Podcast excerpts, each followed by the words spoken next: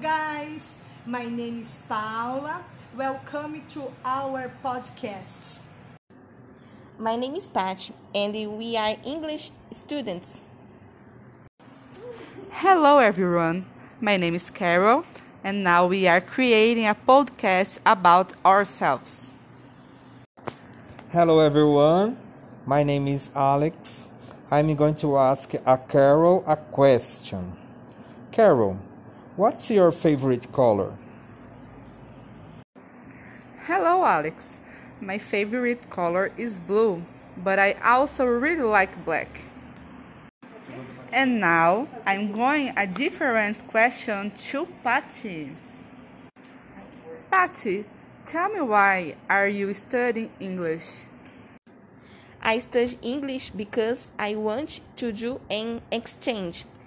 Learning English helped me in my work because I work in logistics. And now I ask one question my friend Paula. Paula, do you like barbecue? Oh no, I don't like barbecue. I am vegetarian. My question is for Tuane.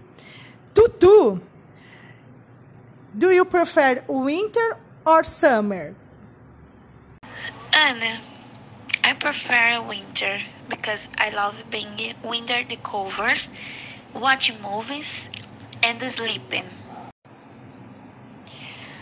My questions is for Alex. Alex, how do you feel in this moment that we are living?